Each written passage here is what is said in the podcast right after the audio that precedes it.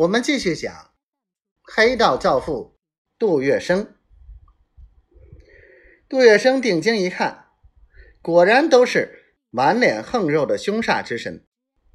其中有一个就是上次帮过他的忙的顾家堂。他不等江兆明介绍，先招呼顾家堂，笑着问：“上次你帮了我的忙，这几位朋友的大名？”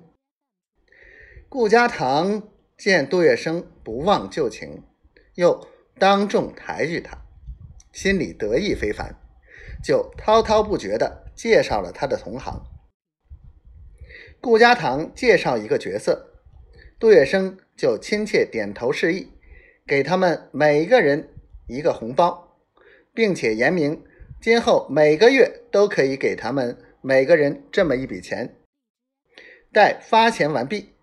杜月笙才说明他的意思。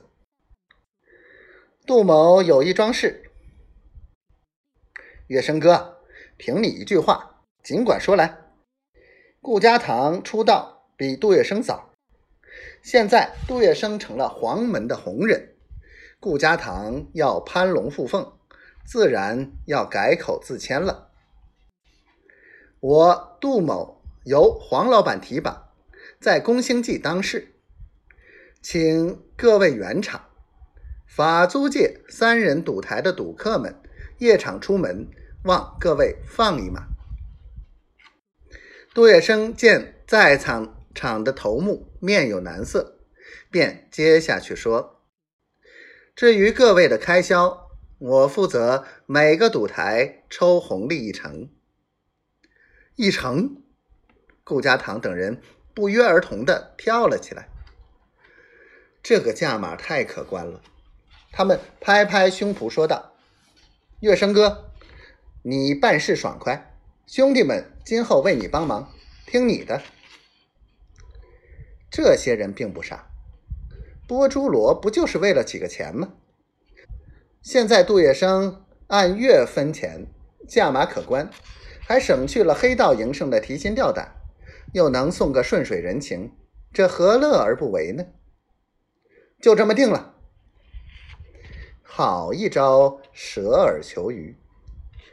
其实，在江兆明提出拜四方之前，杜月笙就有了这样的妙计。